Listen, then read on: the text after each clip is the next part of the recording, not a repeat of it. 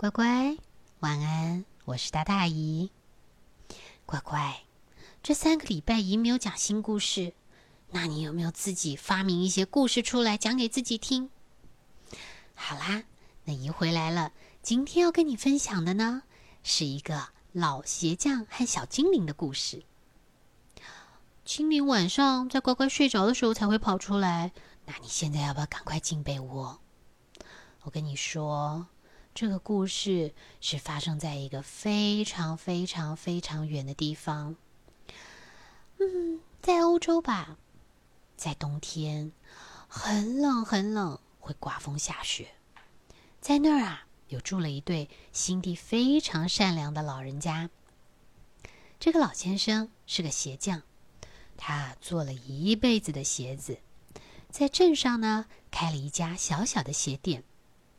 以前他还想得出来一些新款式，手劲也很强，眼力也很好，体力也很足的时候，老鞋匠啊，一天可以做出来好几双鞋，温饱呢绝对没有问题。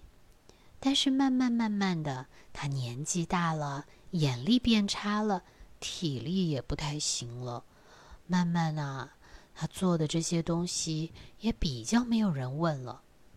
于是生意变得越来越不好。但是呢，这对老夫妻每天还是非常努力的工作。他们啊，非常认真的一针一线，依旧做出非常精致，但是也许不是那么华丽的鞋子，希望能够获得客人的青睐。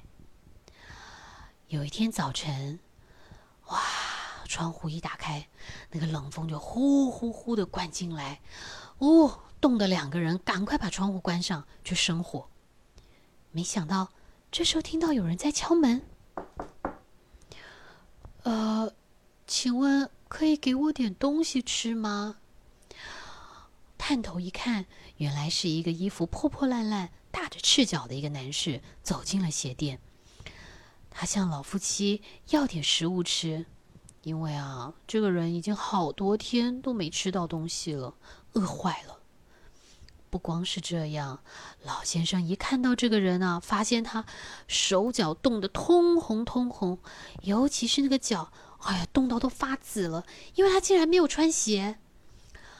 老鞋匠一看不得了了，这可冻坏了，赶紧啊去找了一双又暖又厚的皮子的鞋，让这个人套上，希望他能够保暖。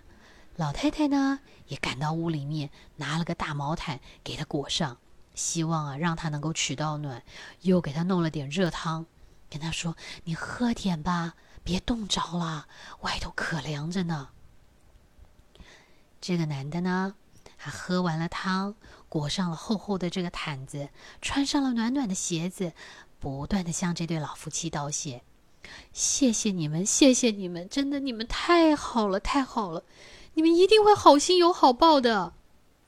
说完，他离开了。这对老人家一边担心他，一边继续勤奋的工作。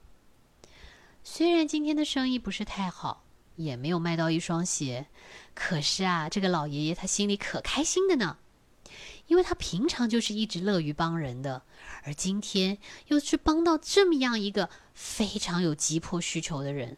他就开心的啊，一边哼着歌，一边啊捡着这个皮子，准备要明天一早缝。他看看这个皮，想想，哎，明天啊还能做一双鞋，但是这双鞋卖了，哎，我们就没钱买新皮子做了。圣诞节，希望能够攒到一点买粮食的钱啊。老太太拍拍老鞋匠，不担心的，啊，睡吧。隔天一早起床，他们要准备去上工的时候，哎，怎么突然发现，啊，昨天裁好的皮革，哦，不见了！竟然桌上放的是一双好精致、好精致的鞋子，哎，怎么可能啊？这鞋实在太漂亮了，鞋匠太太也不停的在喊说：“哎，哎呦，怎么了？这怎么会这样啊？哎呦，你看看这鞋多美啊！哎呦，这谁做的？真漂亮啊！才把那鞋啊往窗台上一摆，哇，就有一个看来很有钱的人推了门进来，说：“哎，你这个窗台上这个鞋，你拿下来我试试，好吧？”没想到一试就合脚。这个有钱人付了一大笔的钱给这个老鞋匠，说：“啊，谢谢你啊，这鞋真不错，又软又舒服。”拿了鞋就走了。哇，这对老夫妻好开心哦，因为昨天还在担心没有钱买新的皮革让他们做鞋子，没想到，哎，皮革这个就有钱可以买了，好乐。等他们啊这几天。又买了皮革，又裁好了，放到了那边。奇怪，怎么每天早上起床，桌上就是会多那么一两双漂亮的鞋，而且每次只要这个鞋啊一往窗台上放，马上就会有人进来要，而且双双合脚。这个实在太奇怪了。也因为这样啊，这对老夫妻的生活慢慢的得到了改善。而他们呢，也是非常乐于帮助需要帮助的人，不论是帮这个村子里面的孩子添点新的这个东西呢，保个暖，吃得饱，或者是啊，偷偷做几双暖脚的鞋送到穷人家的门口。但是这样的日子持续下去，老夫妻实在是觉得，我们一定要看看到底是哪个好心人在帮我们呢。于是有一天晚上，他们决定不睡了。躲在门后啊，看看到底是谁在帮他们。于是，他们躲在这个窗帘后头，静静的等。午夜一到，哎，突然窗子打开了，再一看，哎，好几个小精灵爬进来了。哇，他们一进来啊，就手脚灵活的爬上了工作台。拿起已经裁好的皮革，分派有人钉，有人缝，敲敲打打。可是啊，很快的就把一双漂亮的鞋子给做好了。哇，这可不得了啊！看的这对老夫妻是目瞪口呆啊，眼睛连眨都没法眨了。这怎么回事啊？然后呢，小精灵们把这个做好的鞋子弄得干干净净，连工作台都清理干净了。才离开。等到这对小精灵爬出了窗外，这对老鞋匠夫妇呢，才走到台子上。哎呦，真是漂亮啊！